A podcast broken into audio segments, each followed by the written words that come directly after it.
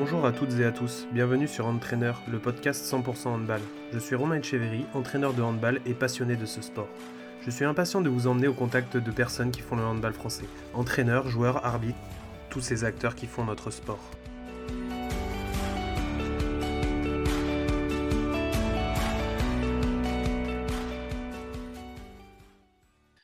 bonjour à toutes, bonjour à tous. Aujourd'hui, nous recevons Philippe Velk. Donc bonjour Philippe.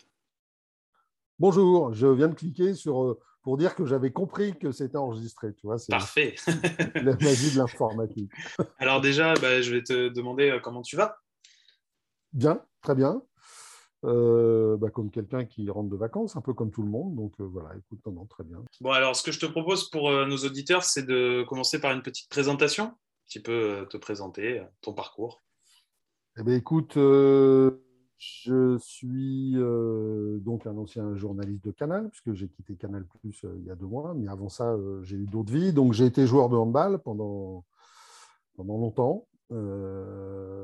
paradoxalement, j'ai été obligé d'arrêter le handball le jour de mon anniversaire à cause d'une rupture du tendon d'Achille. Le, le, jour de mes 45 ans, j'avais continué à jouer jusque-là pour m'amuser.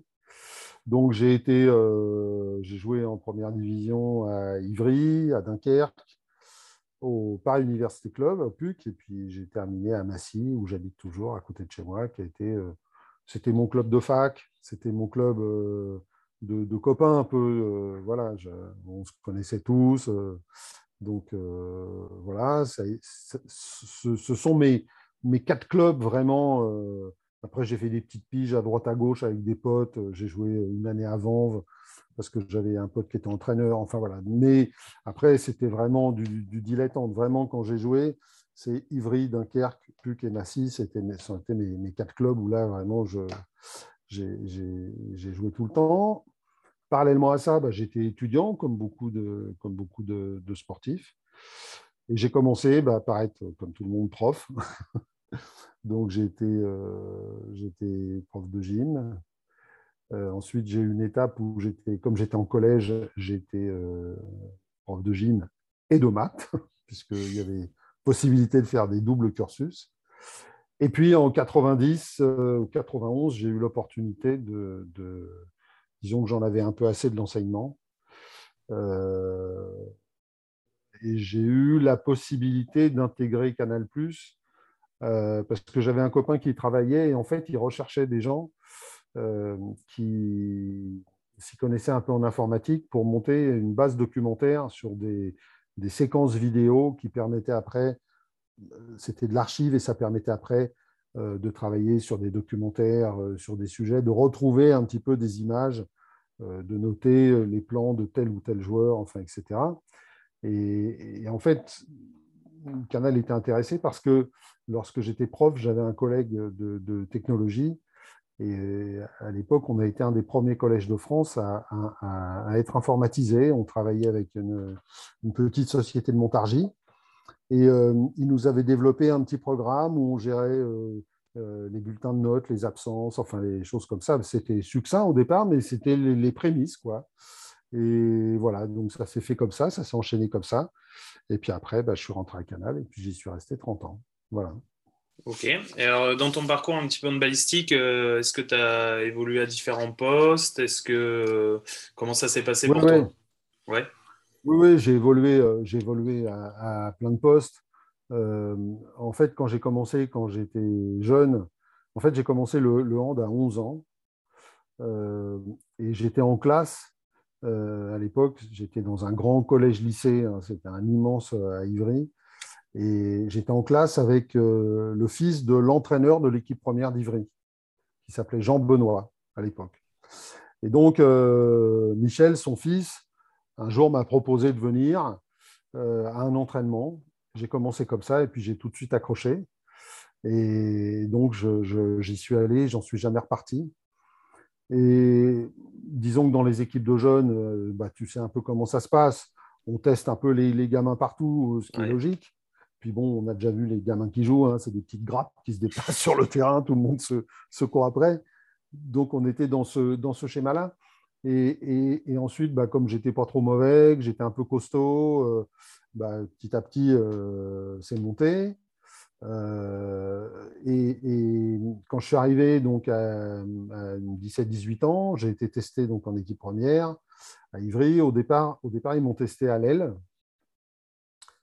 Euh, d'abord parce que j'étais pas très, j'étais grand, mais j'étais pas très puissant. Enfin bon, fallait, c'est toujours pareil, tu sais, faut, faut, c'est une évolution le sport de, haut niveau, donc il y a un moment tu, tu, tu, travailles. Après, comme j'avais un bon bras, que j'arrivais, euh, que j'avais des appuis pas trop mauvais, j'ai joué aussi un peu derrière.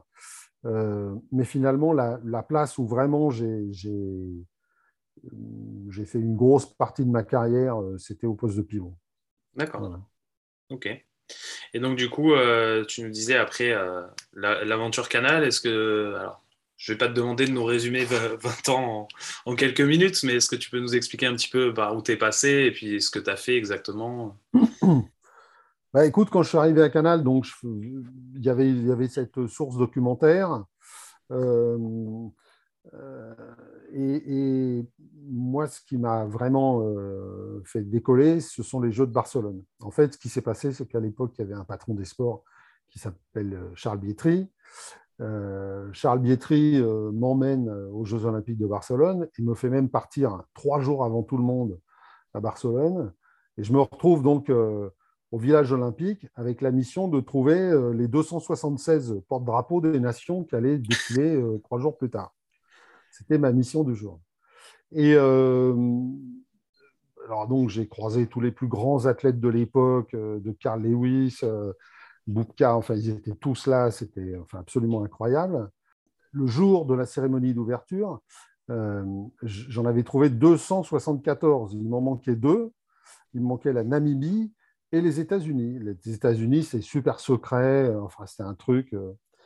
Et Coup de bol, le, matin de la cérémonie d'ouverture, je retourne au village olympique et j'y retourne avec Marc Maury, euh, qui, connaît tous les athlètes du monde entier. Alors lui, vraiment, c'est incroyable. Et on se balade et tout ça, et on tombe sur Frankie Fredericks, qui à l'époque était un sprinter namibien. Marc lui dit Allez, dis-nous quoi. Et en fait, c'était lui le porte-drapeau. Donc, il m'en manquait plus qu'un. Et, euh, et pareil, on tombe, je ne sais plus comment exactement, mais on tombe sur un des, un des, un des chefs de délégation de l'athlétisme américain.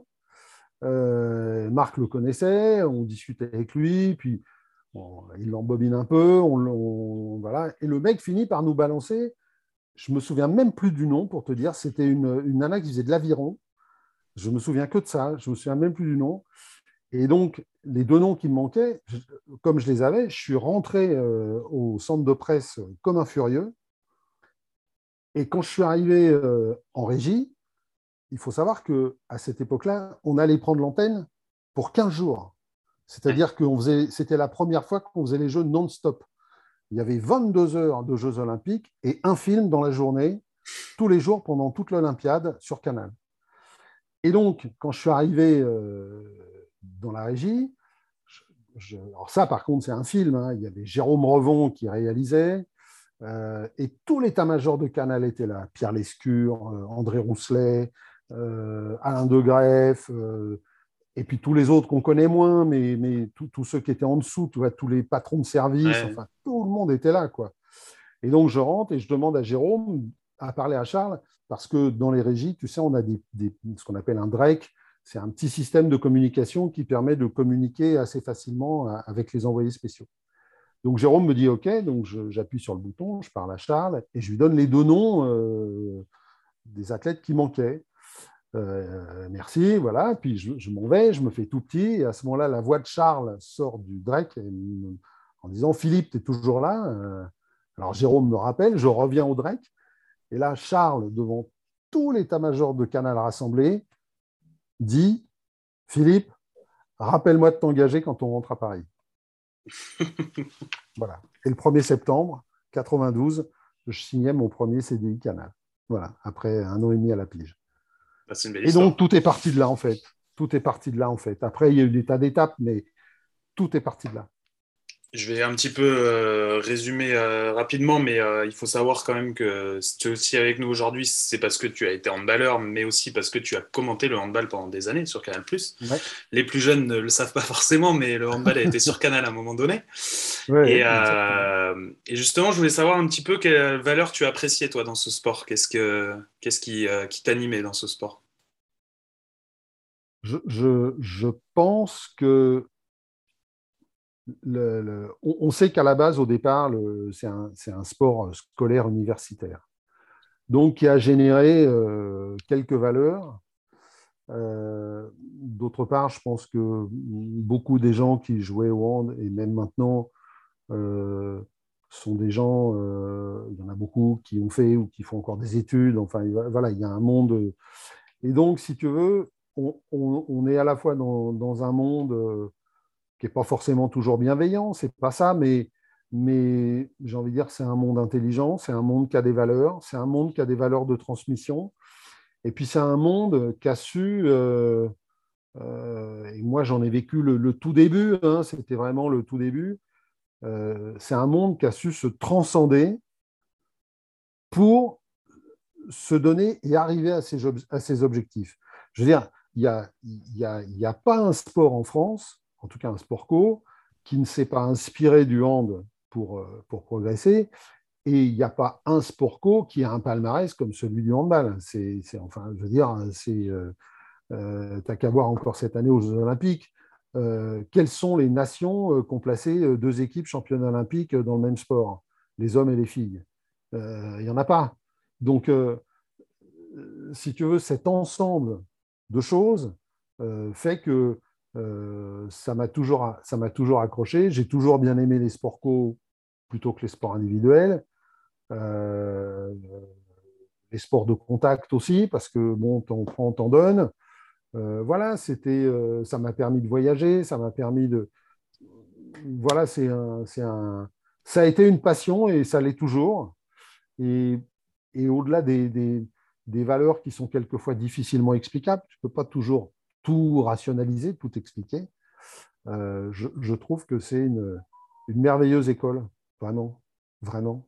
Même si je respecte tous les autres sports. Hein. Après, euh, chaque sport a ses valeurs. Moi, j'ai commenté de la boxe, euh, beaucoup, enfin, des sports de combat, j'ai commenté. Chaque sport a ses valeurs, si tu veux.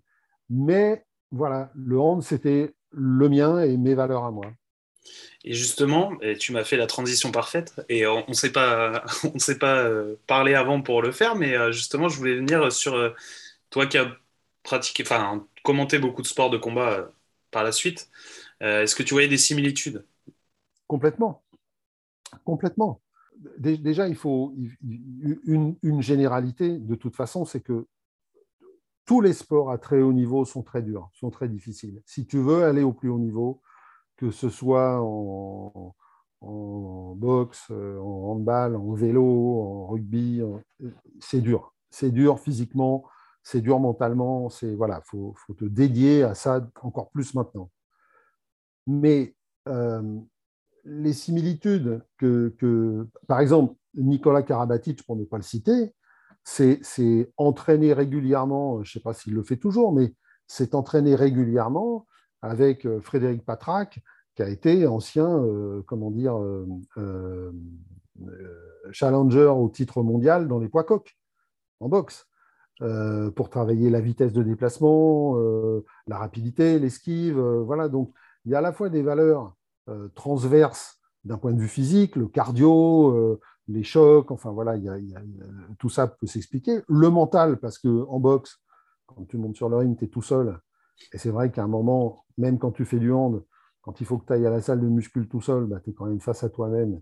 Il y a des moments, c'est bien, bien compliqué quand même. Hein c'est pas toujours, euh, tu vois, tu vas pas toujours soulever de la fonte euh, comme ça. Hein. il y a des moments, c'est dur. Euh, donc voilà, donc il y, a, beaucoup de, de, de similitudes entre.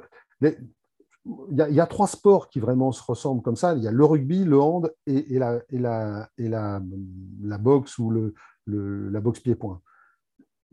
Ces, notions de, de, choc, d'échange corporel, de, enfin voilà, il y, a, vraiment quelque chose autour de ça, cette discipline. Et puis, euh, la, la, boxe est un, est un, sport qui a énormément de valeur. Moi, je connais beaucoup de, de boxeurs de pied-point, mais, mais c'est des types formidables. Quoi. Franchement, c'est des types formidables. C'est des éducateurs, des, boxeurs, des sportifs. Moi, j'ai plein de copains dans les sports de combat. Franchement, c'est des mecs euh, extraordinaires, comme, comme j'en ai connu aussi au hand. Quoi. C'est, voilà. Non, non, il y a beaucoup de, similitudes euh, en termes de, entre guillemets, si je puis dire. Ok. Alors avant de passer à, ta partie un petit peu euh, journalisme de hand sur Canal, euh, je voulais savoir, euh, une petite question, c'était de savoir si tu pratiquais toujours du sport, toi. Oui, plus du hand. parce que, je me doute. parce, que, parce que finalement, quand je les vois jouer là aux Jeux Olympiques, il y a des moments où j'ai l'impression qu'ils jouent plus au même jeu que moi. Ouais, ça a évolué un petit peu, oui c'est sûr. Oui, beaucoup, beaucoup. Non, non, je fais du vélo régulièrement. De temps en temps, je vais courir. Euh, je me suis mis au golf. voilà, enfin, j'ai toujours des activités, en tout cas de plein air. Après, c'est sûr que je, je, me fais toujours des petits défis, mais je suis moins dans la performance. Quoi. Voilà. Ok. Mais je me fais toujours des petits défis. Ok. Alors, du coup, on va revenir à ta partie journalisme de hand sur Canal. Alors, euh, pour ceux qui ne l'ont peut-être pas vu, euh, il faut savoir que tu as fait un reportage en 2007 dans l'intimité des Bleus. Donc, euh, tu étais aux manettes de, ce reportage. je voulais savoir un petit peu bah, comment ça s'était passé, comment tu avais eu l'idée de ça, et puis comment après ça s'était un peu mis en place. Alors, j'ai. En, fait, j'ai été le deuxième à, à, réaliser ce genre de reportage, puisque juste avant, en 98, Stéphane Meunier avait fait les yeux dans les bleus avec l'équipe de France.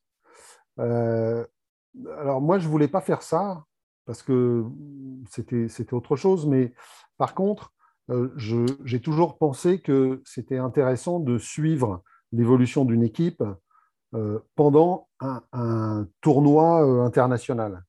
Et les sports co de salle nous permettent ça.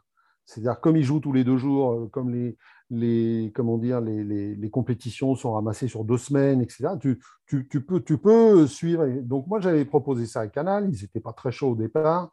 Et puis, finalement, j'ai eu le feu vert.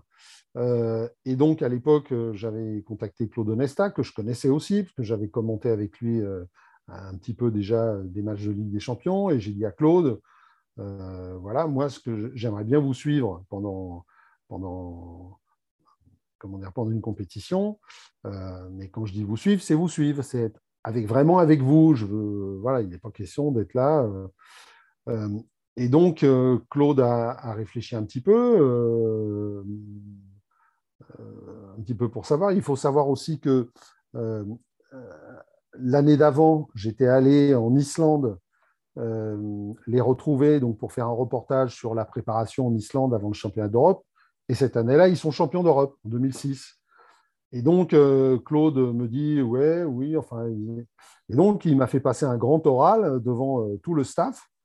Donc, à l'époque, il y avait euh, Claude, Sylvain Nouet, il y avait Michel Barbeau, il y avait Vincent Gariot qui était déjà là, il y avait les kinés. enfin, voilà, tout, tout. Voilà. Et, et, je leur ai exposé un petit peu mon, mon projet qui était de leur dire moi, je, ce que je veux faire, c'est être au plus près, c'est être intégré au staff. Voilà, comme si j'étais dans le staff. Je, je, vous suis. L'idée, c'était de, de, de, prendre des bribes de vie, de prendre des bribes de match et, de voir comment tout ça évolue, de, voir les rapports entre les gens, comment la pression d'une compétition euh, peut changer ou pas euh, les, gens, comment. Enfin voilà, c'était compliqué. Je me souviens qu'à l'époque, en 2007, j'avais fait une interview de, de Guillaume Gilles, euh, qui, était, qui était dans l'équipe, mais qui ne jouait pas, tu vois. Et, pour moi, c'était compliqué. Euh, de, il, avait été, euh, et, enfin, il avait été extraordinaire. Enfin, franchement, c'est des, des, types fabuleux. Quoi. Pour moi, c'est, et c'est un souvenir mémorable. Et donc, bah, ils ont accepté, ils m'ont accepté vraiment complètement. La seule limite que je m'étais fixée, je ne voulais pas aller dans leur chambre. Voilà. D'accord. Je m'étais fixé cette limite pour plein de raisons. Euh, d'abord parce que je pense qu'ils avaient besoin d'un lieu d'intimité et comme ça, ce genre de reportage ne s'était pas fait souvent, Je ne voulais, je voulais pas briser cette intimité-là, les, les, couples, tu sais, qui sont dans les chambres de joueurs, etc. Et puis d'autre part, je connais les joueurs. Tu rentres du match, machin, tu fais sécher tes chaussettes au plafond, tes machins, tes maillots, enfin, les chambres, c'est le bordel, c'est le Bronx. Et je ne voulais pas non plus donner cette image euh, des joueurs, que ce soit à leur famille, à leurs enfants, à leur, tu vois. Donc, je m'étais interdit, moi, d'aller dans leur chambre. Par contre, tout le reste était ouvert. Euh, les vestiaires, les, vestiaires à la mi-temps, euh, les vestiaires en fin de match. J'étais sur le banc de touche avec eux. enfin voilà, c'était, ils m'ont vraiment tout ouvert. et puis, petite anecdote, j'ai passé les deux premiers jours avec la caméra et rien dedans. Pour les habituer, pour habituer les joueurs à voir la caméra et à ne pas surréagir par rapport à la caméra quand ils me voyaient. Donc au départ, j'avais la caméra, je faisais semblant de filmer, mais je filmais rien. Et petit à petit, quand ils ont, quand j'ai vraiment été euh, dedans, quand ils ont commencé un peu à se lâcher, à parler, à faire des choses, euh, là j'ai là j'ai commencé euh, j'ai commencé à, filmer. Et puis ça a été un souvenir, même si c'est douloureux avec cette demi-finale, mais franchement c'était exceptionnel. J'ai eu un privilège à ce moment-là, j'ai eu un privilège énorme parce que c'était la première fois qu'on faisait ça. à, part euh, Meunier et les yeux dans les bleus en 98 avec l'équipe de France de foot, personne n'avait fait ça avant. Personne n'avait été intégré à un staff comme ça, comme moi je l'ai été.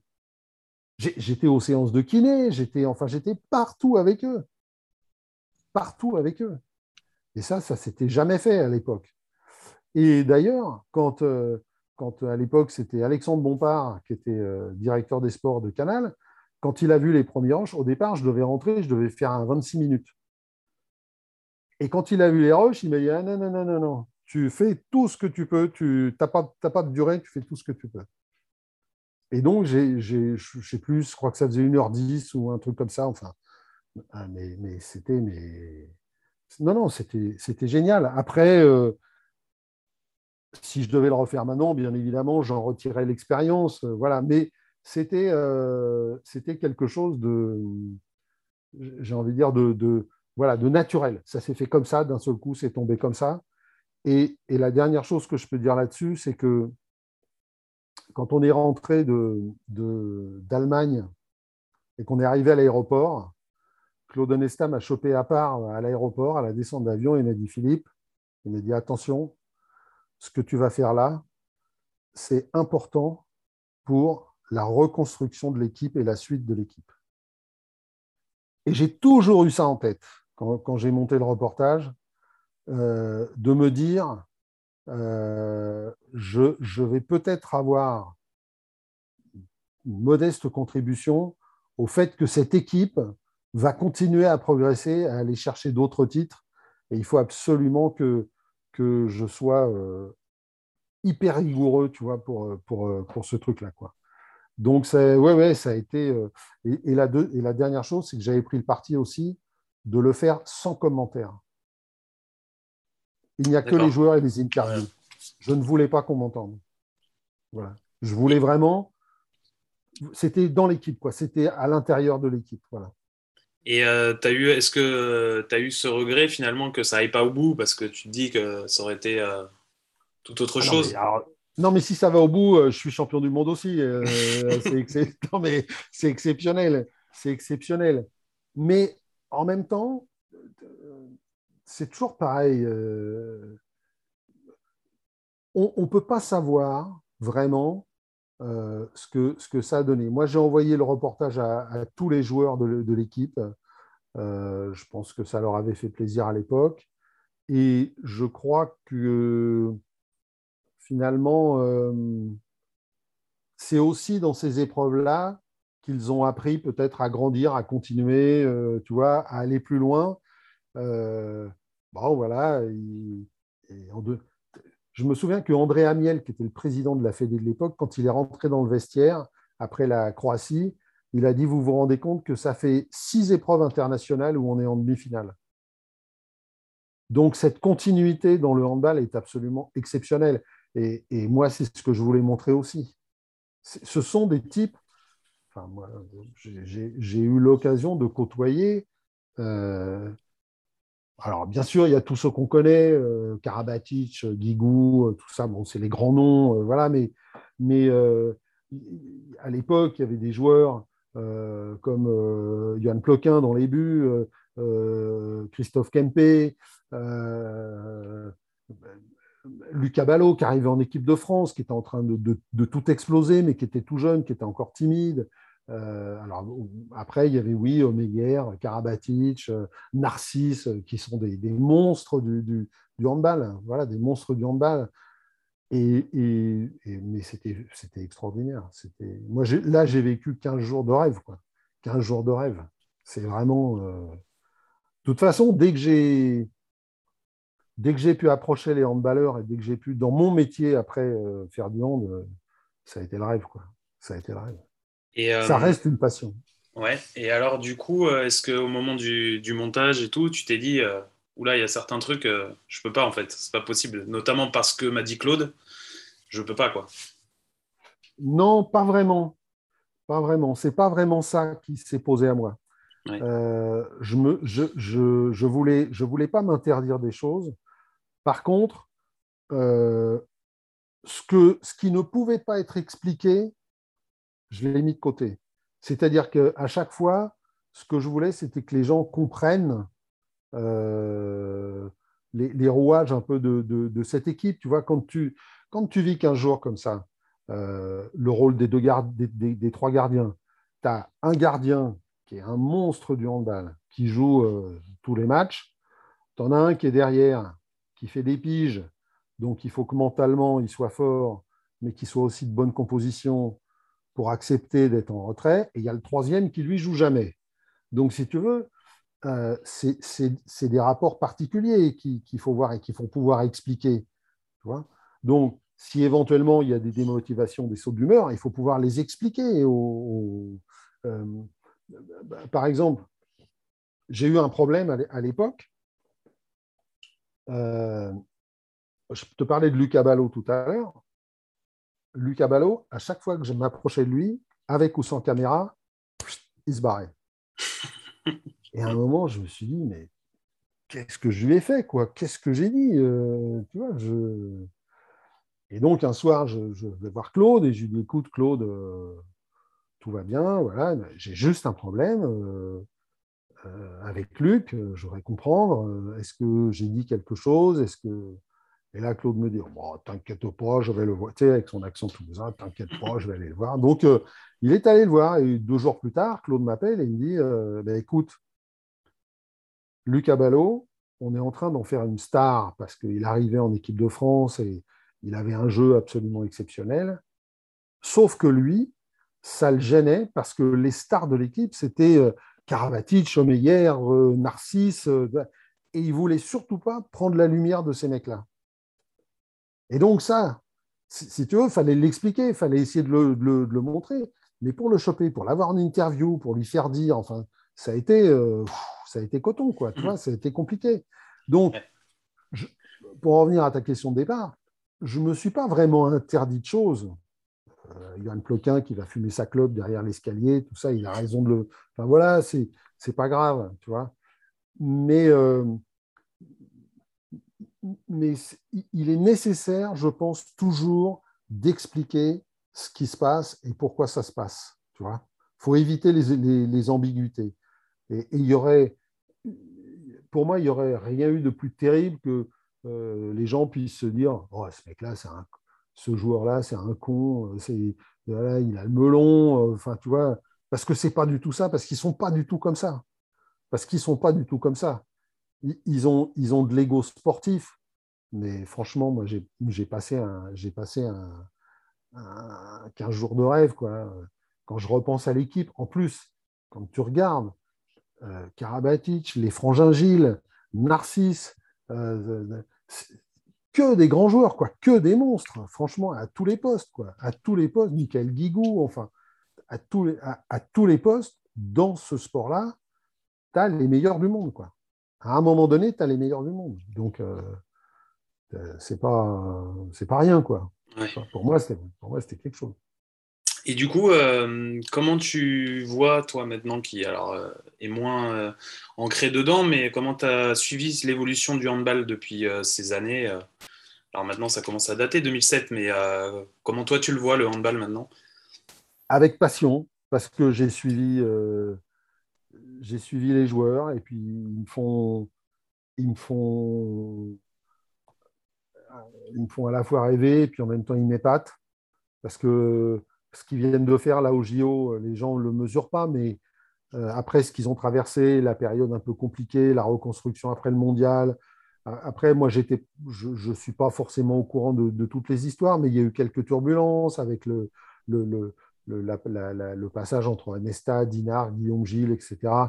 Euh, mais, ces mecs-là sont, fabuleux. Enfin, quand on voit ce qu'ils sont capables de faire, moi, en plus, en plus, ça me fait rigoler, enfin rigoler entre guillemets, mais quand je regarde maintenant, euh, euh, quand je vois Quentin Mahé, j'ai joué avec son père.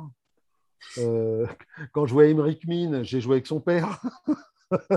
enfin, tu vois, c'est des trucs incroyables. Quoi. C'est, moi, quand je jouais au PUC, à l'époque, au PUC, tu avais Philippe Gardan, Pascal Mahé et Denis Tristan, qui étaient trois des barjots incontestables. Euh, et, maintenant, Philippe euh, Gardan, il a, entraîné Toulouse euh, après avoir entraîné Paris. Paul Mine, il vient de prendre sa retraite. Là, il a passé un, passé un petit message sur les réseaux.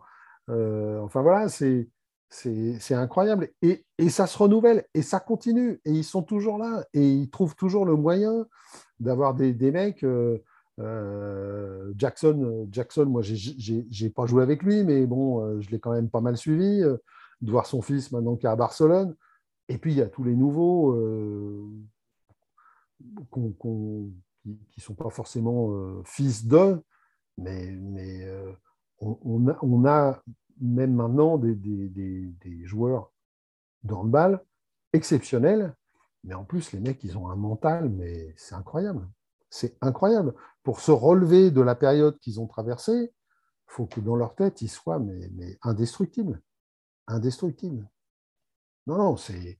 Je crois que les gens ne mesurent pas, mesurent pas vraiment euh, cette longévité et, ce qui se passe euh, quand, tu, quand tu regardes dans tous les sports, quelle est, l'équipe, quel est le sport où ah, peut-être en tennis avec euh, Nadal, Federer, Djokovic, voilà. Tu vois, où tu as des très longues périodes comme ça, mais après, quand tu regardes les équipes, Regarde en foot l'équipe d'Espagne qui a tout dominé, mais ça a duré 4 ans, 4-5 ans. Eux, c'est depuis. Euh, ils ont été champions du monde en 95, c'était les Barjots. Après, il y a eu 6 ans de trou. Et depuis 2001, regarde un petit peu le, chemin parcouru. C'est énorme. Trois titres de champion olympique. Et alors, euh, là, je vais faire appel un petit peu plus au, spécialiste des médias, mais euh, je voulais savoir justement en termes de, médias, comment tu voyais le handball, sa place, quel, était ton avis un petit peu là-dessus? Bah, Je trouve euh, que c'est pas assez mis en valeur, déjà, forcément. Euh, alors, si tu veux, ce qui, ce qui, ce qui, s'est passé, ce qui continue à se passer, dans, par exemple, dans les grands championnats internationaux, euh, sont souvent des, télés euh, cryptées ou payantes qui, diffusent euh, le tournoi. Ça, on peut le comprendre parce que les grandes chaînes généralistes, France Télé, TF1, etc., n'ont pas les cases ou n'ont peut-être pas les programmes pour pouvoir diffuser tous les ans, tous les deux ans, 15 jours de tournoi. Enfin voilà, les, les programmes sont peut-être moins adaptables, etc. Par contre, euh, quand l'équipe de France arrive en demi-finale, il faut que au niveau télé, l'accès soit gratuit.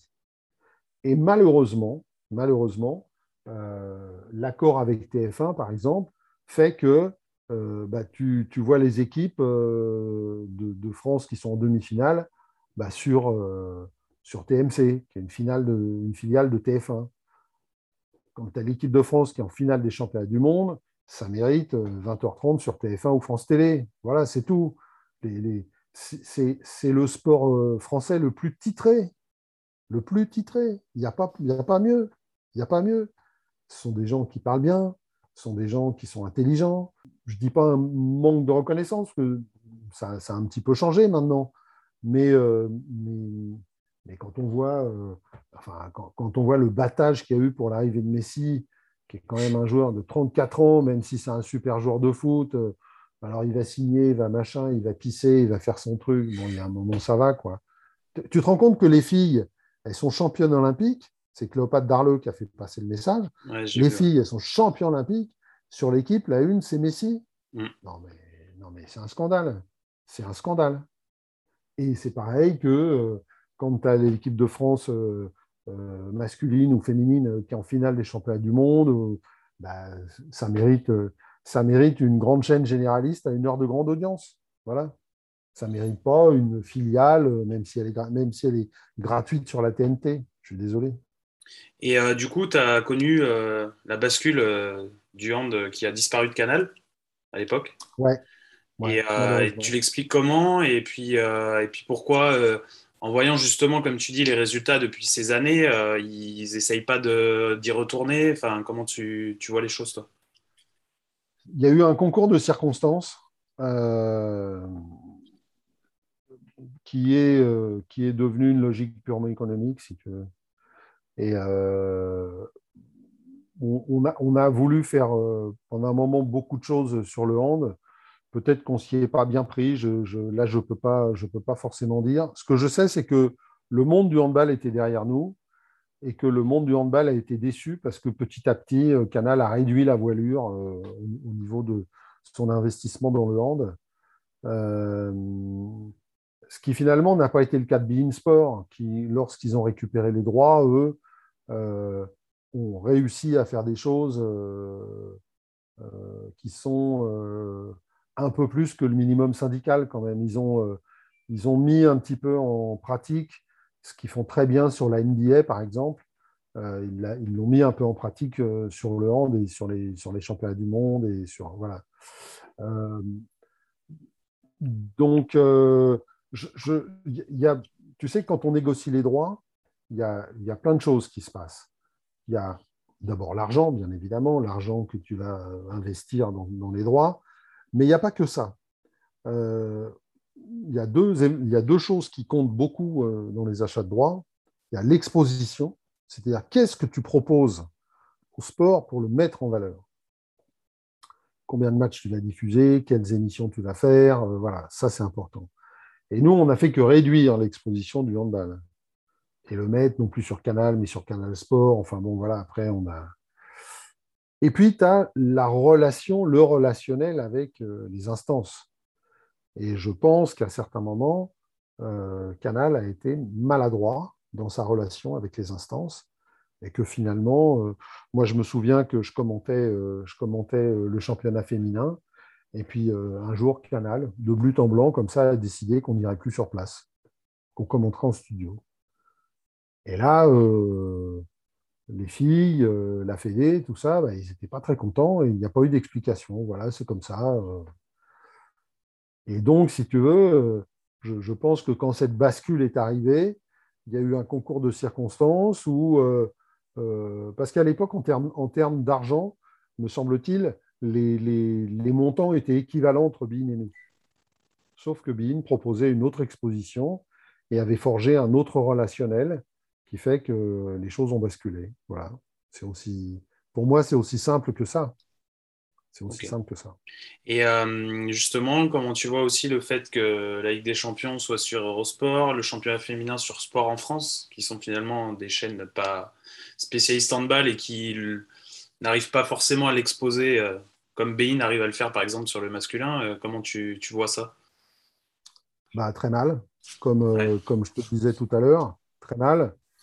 Euh, je trouve que c'est un manque de respect, d'abord, euh, parce qu'on peut dire ce qu'on veut, mais on a quand même Montpellier qui est double champion d'Europe, Paris qui va régulièrement au Final Four, donc on a quand même un des meilleurs championnats du monde.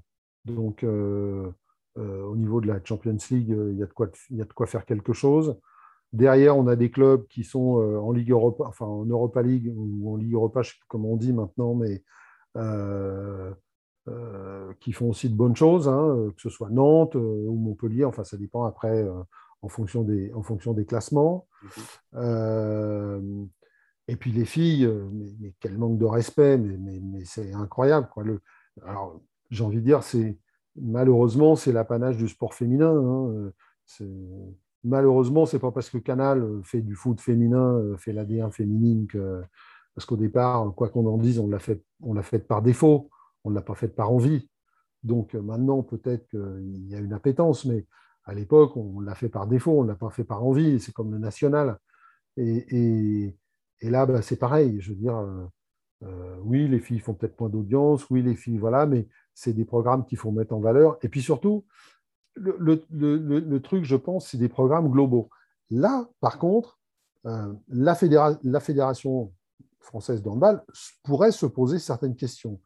Euh, il y a eu des essais qui ont été faits, par exemple, avec les filles d'ici les Moulineaux qui ont joué à Coubertin juste avant les gars du PSG, etc. voilà, là, il y a peut-être des choses à faire où tu pourrais euh, créer, un événement, tu vois, provoquer l'événement. Et, où là, euh, ça pourrait peut-être aussi relancer l'intérêt. Mais, globalement, c'est un manque de respect euh, terrible. Pour moi, c'est un manque de respect terrible. Hein. Et, les télés, en général, là, les télés en général, sont quelquefois très peu respectueuses des champions et des championnes. Très, très peu. Ok. Alors, euh, on va passer à la partie de l'émission où tu vas répondre à des questions euh, qui ont été posées par les auditeurs. Oui. C'est la petite euh, spécificité. Donc là-dessus, je te les pose telles quelles. alors la première, c'est si tu avais quelque chose à refaire différemment dans ton parcours, qu'est-ce que ça serait? Je ne sais pas. je me suis posé plusieurs fois la question. Je ne sais pas. Euh, j'ai une trajectoire atypique, puisque je n'ai pas fait d'école de journalisme, j'ai fait de la formation sur le tas tout le temps. Donc, je suis rentré. Euh, une, carrière comme la mienne n'existera plus dans aucune chaîne maintenant.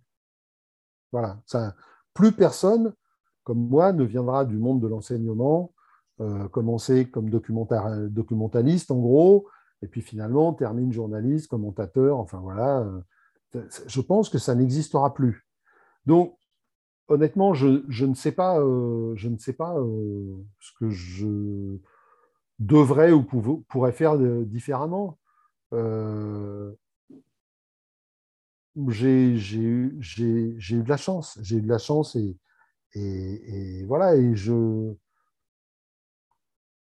j'ai fait un métier de passion. Après, euh, si j'aurais peut-être commencé le golf plus tôt pour le réseau, c'est bien. voilà, peut-être. Ça me fait penser, euh, avant de passer à la question d'après, que je voulais te poser une question moi. Du coup, ça fait la transition. Euh, on n'a pas parlé aussi de ton activité que tu as prise aussi ces dernières années, c'est que tu es devenu speaker. Si tu pourrais nous en dire un peu plus. Eh bien, écoute, ça s'est fait moitié-moitié euh, à la fois dans, la douleur et dans le plaisir. Puisqu'au départ, je commentais de la boxe et puis Canal a souhaité que j'arrête de commenter. Euh, donc pour moi, c'était un peu, un, peu, un peu compliqué parce que voilà. Euh, mais en même temps, ils m'ont proposé ça. Il y avait un double intérêt. Moi, j'avais quand, je, quand, je, commentais de la boxe et quand, quand on, si tu veux, quand je suis arrivé sur la boxe, j'ai fait des reportages, j'ai fait d'ailleurs petite anecdote que je vais te raconter que je vais vous raconter à vous tous. Euh, on parle beaucoup et en ce moment euh, il y a l'hommage de Jean-Paul Belmondo euh, aux Invalides. Il faut savoir que en, en 2002, j'ai fait la première interview de Jean-Paul Belmondo après son AVC. Et c'était à Bercy au cours d'une soirée de boxe. J'étais euh, euh, journaliste euh, de terrain autour du ring. J'intervenais ponctuellement. Et j'étais allé voir Jean-Paul Belmondo et j'étais allé voir son entourage. Il était là et il était venu discrètement, personne ne l'avait vu. Et je leur ai dit voilà, ce qui serait bien, c'était que Jean-Paul nous dise un mot ou deux pour montrer qu'il est là, pour montrer qu'il va bien, pour montrer qu'il revient, qu'il est à la boxe et tout ça. Et ils avaient aimé l'idée. Et donc, j'avais posé deux, trois questions à, Jean-Paul Belmondo pour qu'il réponde en gros par oui ou par non. Genre, comment ça va? Oui, ça va bien. Tu vois, voilà, c'était, fallait que ce soit simple. Hein, tu vois, c'était. Et donc, tu vois, j'en ai des frissons rien que d'en parler. Et, et, donc, quand, quand, quand j'ai fait l'interview, tu sais, il y a ce qu'on appelle le Molpac, c'est-à-dire c'est de la une lumière portable pour éclairer. Et quand les gens ont vu que la lumière venait à un endroit et qu'ils ont commencé à le reconnaître et que, et que dans une traîne, ça a été comme une traînée de poudre, ça a commencé autour de lui, puis ça s'est, ça s'est, Belmondo est là, Belmondo est là, tout le monde s'est levé, tout le monde a applaudi, ça a été un truc, mais c'était exceptionnel, exceptionnel. Et, euh, et donc, euh, ça, c'est, un souvenir fabuleux, mais il y avait toujours un petit manque, c'est que quand on faisait de la télé en boxe, quand on faisait des interviews, euh, les spectateurs avaient le son de l'interview, mais pas la salle. D'accord. Et donc, pour en venir à mon histoire à moi, quand on m'a proposé ça, moi je leur ai dit ok, d'accord, mais euh, il faut absolument que. Euh, et donc, non seulement j'ai présenté les box, mais comme j'étais journaliste, je pouvais faire les interviews à la fin des combats, des interviews qui passaient à la fois à l'antenne, mais à la fois dans la salle, ce qui fait que les, spectateurs pouvaient entendre ce qui se passait. Et d'autre part, je suis un des rares speakers à travailler avec une oreillette, c'est-à-dire je suis en liaison avec le car régie qui me dit euh, c'est bon, il faut y aller, attends un peu, euh, là il faut faire durer, euh, voilà, dernière question, enfin voilà, les échanges comme on fait quand on commente, sauf que là je ne commente pas, mais c'est un peu le, même, le, même, truc. En fait, il faut toujours avoir la, notion de la fluidité de l'antenne, si tu veux. Et donc, ça favorisait la, la fluidité de l'antenne et l'enchaînement entre les combats. Et finalement, j'y ai pris plaisir et je continue à le faire d'ailleurs maintenant. D'accord. Parce que j'ai présenté euh, deux galas là, pendant les vacances, euh, euh, dont un sur Sport en France, là, un gala de Villejuif, et puis, et puis j'en ai un bientôt, là, au mois d'octobre. Enfin voilà, je, me, je vais me lancer un peu là-dedans, je vais continuer un peu là-dedans, ça me plaît bien, c'est sympa. Et puis voilà, j'ai tissé des liens aussi avec les gens du, du, pied-point, des sports de combat, donc ça aussi c'est sympa. Ok. Alors, euh, on en revient sur les questions des auditeurs. Donc, euh, qu'est-ce qui t'a amené au journalisme plutôt qu'à l'entraînement et au managerat Pourquoi tu n'es pas resté dans le hand Alors, tu nous as expliqué l'histoire du, prof et du documentaliste, mais euh, voilà, pourquoi pas être parti dans le hand complètement quoi? Ben, Alors, j'ai eu une, courte expérience d'entraîneur avec les juniors d'Ivry. Et voilà.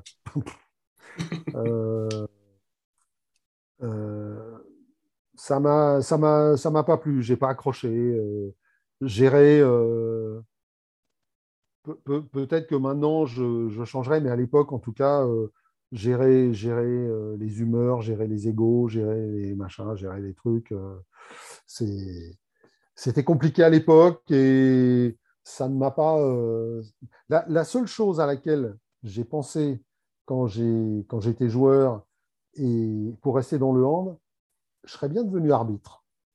Ah ouais Je serais bien devenu arbitre. Euh, ouais, ouais. Et, en fait, je serais bien devenu arbitre parce que je me souviens d'avoir eu, comme tout le monde, des problèmes avec l'arbitrage. Hein, on en a tous. Euh, par contre, quelquefois, euh, il m'est arrivé de dire à des arbitres que heureusement que les gens qui étaient sur le terrain étaient des gens bien élevés, parce que vu leur façon d'arbitrer, euh, dans d'autres situations, ça aurait pu dégénérer. Et, c'est des choses qui m'ont marqué. Et voilà, ça, ça me dérangeait beaucoup. Euh, et puis après, euh, ça s'est pas fait pour plein de raisons. tu enfin, voilà, après, la vie, la vie t'entraîne ailleurs. Je suis resté proche du hand. Parce, puis j'ai toujours aimé jouer, moi. J'ai joué jusqu'à 45 ans après un petit niveau, mais je donc voilà, donc je pouvais pas non plus, euh, tu vois. Euh, c'est sûr. Voilà, je pouvais pas tout faire. Et donc, euh, donc voilà pourquoi je suis pas resté, je suis pas resté dans le hand. Et entraîneur, je, je, je pense que ça me correspondait pas. J'étais pas assez, j'étais pas assez, comment dire, peut-être psychologue ou enfin voilà. Je non, non, non. Ok. Alors, autre question, c'était est-ce que tu trouvais que les handballeurs étaient plus sympas à interviewer que d'autres sportifs ou l'inverse? Ah, Non, non, non. Incontestablement beaucoup plus sympa. Incontestablement. Mais, mais, pour des tas de raisons. D'abord parce qu'au début, ils étaient tellement méconnus, les handballeurs, que dès que tu débarquais avec une caméra ou avec une... Ils étaient contents de nous voir. Ils étaient contents qu'on s'intéresse à eux. Donc, euh, ça, ça, a beaucoup facilité les choses. Et puis après, je, pense que c'est un des rares sports qui a compris aussi euh, l'échange. Tu vois Et maintenant, il y a plein de sports qui l'ont compris, mais à, l'époque, euh, il n'y en avait pas beaucoup. Il n'y en avait pas beaucoup. il, y a eu cette intelligence euh, autour, de ça, si tu veux. Donc, incontestablement, euh, c'est beaucoup plus intéressant de, euh, enfin intéressant, en tout cas plus facile, intéressant de d'interviewer les, les, handballeurs et, les, handballeuses à la fin des matchs et tout. Enfin voilà. Puis, puis, et puis, moi, la plupart des gens que j'ai côtoyés dans le hand, globalement, sont des gens entre guillemets, on va dire gentil. Enfin, tu, tu, vois, mm. c'est, il y a une forme de bienveillance en général, tu vois. Et c'est, important. Et, et puis voilà. Puis après, ça, ça, ne veut pas dire qu'il n'y a pas de tension hein, entre les joueurs. Entre voilà, ils sont des hommes, hein, donc. Euh, mais globalement. Euh, quand tu regardes, euh, non, non, c'est quand même sympa. Moi, j'ai travaillé sur le foot, je peux te dire que quand il faut demander 12 autorisations, passer par deux agents, deux attachés de presse, il n'y a encore pas très longtemps, c'était il y a trois ans, je crois, deux ou trois ans, il y a un match de préparation à Lille de foot. Euh, et on me demande d'aller faire le bord terrain. Il y avait, voilà, il y avait beaucoup de monde sur le pont et tout ça. On me propose d'aller faire un bord terrain pour dépanner. Euh, voilà, donc pas de problème. Hein. Moi, ça m'allait très bien. Donc, je vais à Lille. Euh, et puis, bon, je suis journaliste. Quoi. Il y a un moment, j'ai pas besoin d'être materné. donc, j'arrive. Puis, je vois Gérard Lopez, qui était donc le président de l'époque. Et je lui dis, écoutez, monsieur le président, voilà, ce serait bien, on est là avec Canal, euh, qu'on fasse un petit, un petit briefing de début de saison, vous me disiez comment vous voyez, vous me disiez, voilà, comment vous voyez le truc et tout. Euh, bon.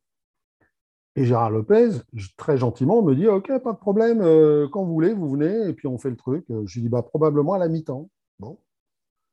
Donc, à la mi-temps, je me mets en place, hop, Lopez est là, je fais l'interview, voilà, tout se passe bien. Deux minutes après, il y a l'attaché de presse qui vient voir. Non, ouais, mais il faut passer par moi. Enfin, il y a un moment, on n'en est pas venu aux mains, mais à un moment, je lui dis écoute, moi, je fais de la télé. Toi, tu, voilà, donc tu retournes dans ta cage et, tu me laisses faire mon boulot. Quoi. Il y a un moment, ça va. Euh, voilà, si tu voulais euh, une demande d'autorisation, il bah, fallait être là au moment. Mais moi, je ne vais pas attendre. Euh, je vais pas attendre une décharge signée d'un attaché de presse pour interviewer quelqu'un. il y a un moment où chacun son métier, quoi. Mm. Donc voilà, donc au, handball, franchement, quand tu vois, puis il y a autre chose. D'aussi loin que je me souvienne, quand j'ai suivi les matchs de l'équipe de France, à chaque fois, mais tous les joueurs, ils font le tour du terrain, ils signent des autographes, ils vont saluer le public, ils vont. Enfin, il y a une espèce de, de, communion, de. Enfin voilà, c'est des trucs que tu ne vois pas dans d'autres sports. Ça, c'est clair. Alors, euh, la question d'après, c'était de savoir si tu écoutais des podcasts et si tu en écoutais lesquels. Non. Non, tu n'en écoutes pas? D'accord. Alors, c'est un peu par, par euh, fainéantise, hein. euh, mais c'est aussi parce que je ne veux pas passer mon temps sur les réseaux. Quoi. Bien sûr. Voilà. J'ai été obligé de me créer des comptes parce que j'ai commenté le catch pendant un moment et voilà.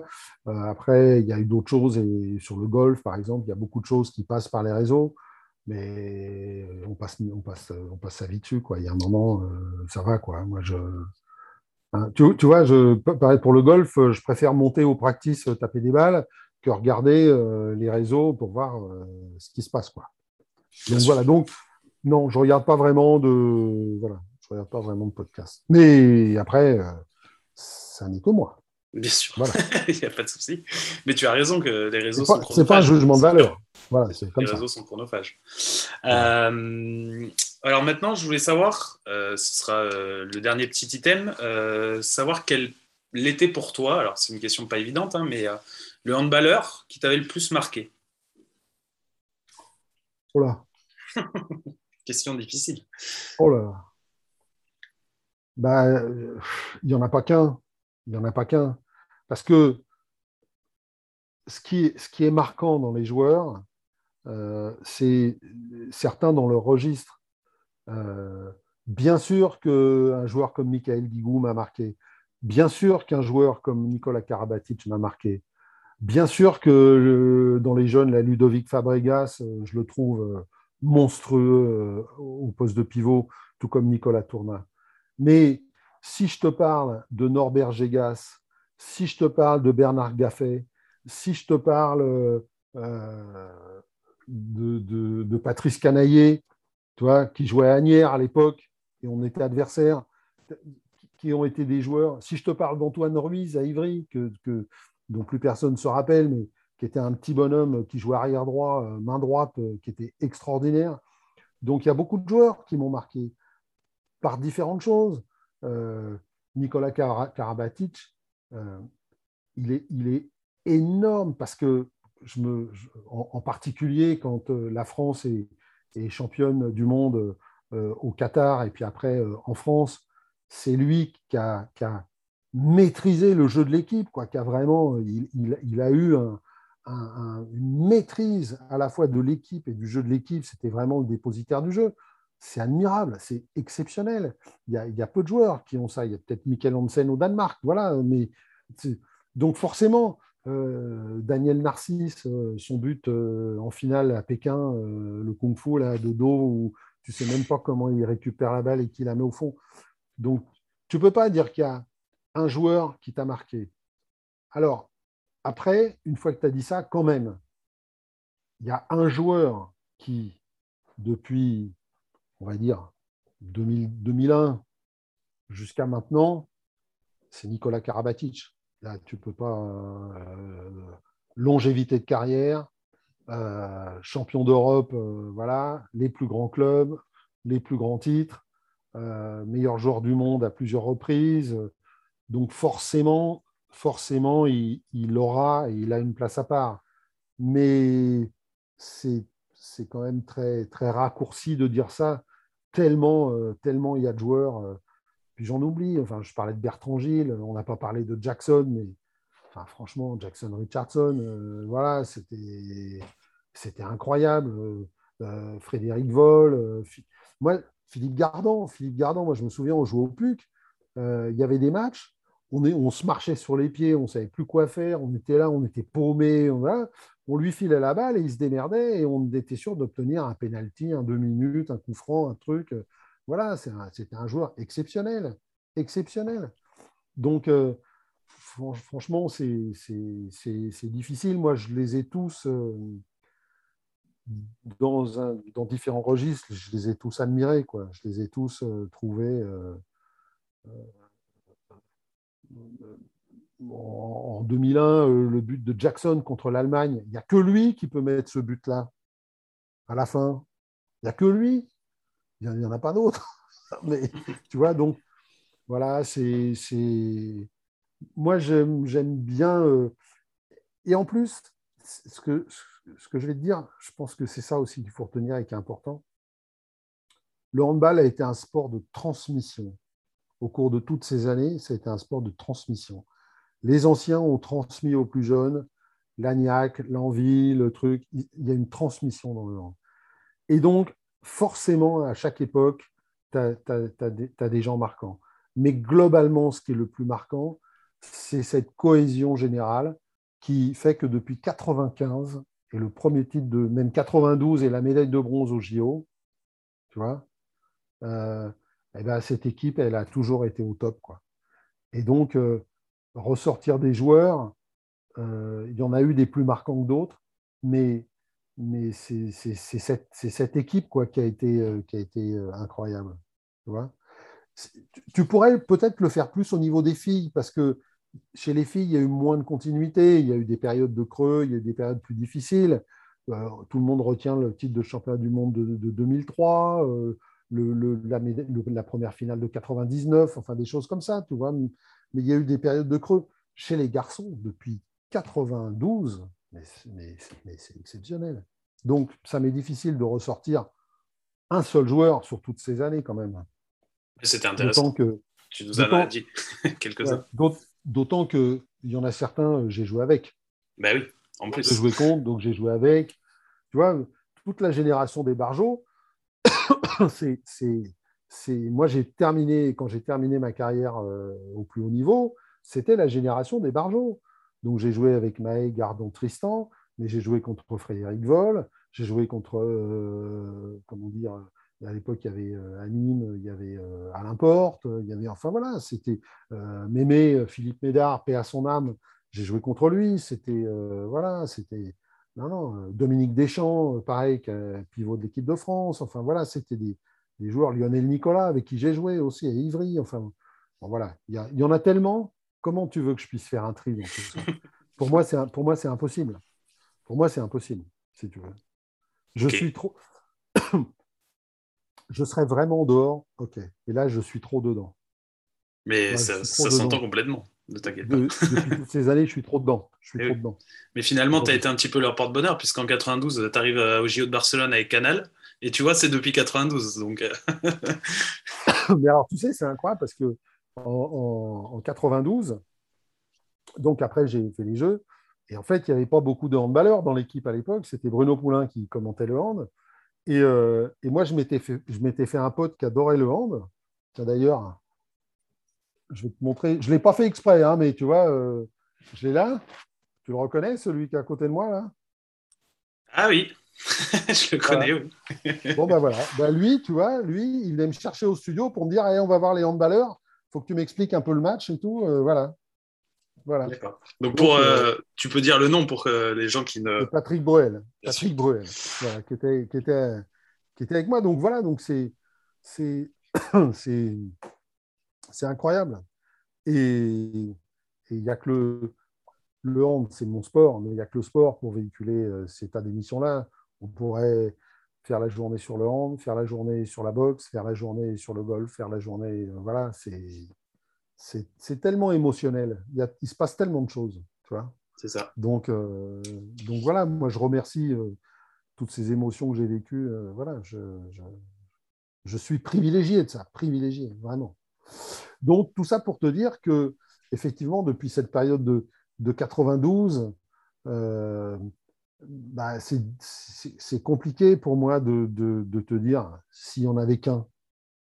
Ben non, parce que ils se sont tous passés le flambeau euh, de Guéric Kervadec à Berfongil jusqu'à euh, Ludovic Fabregas et Nicolas Tourna, de Pascal Mahé à Nicolas Karabatic, de, enfin, tu vois, tous ces mecs-là.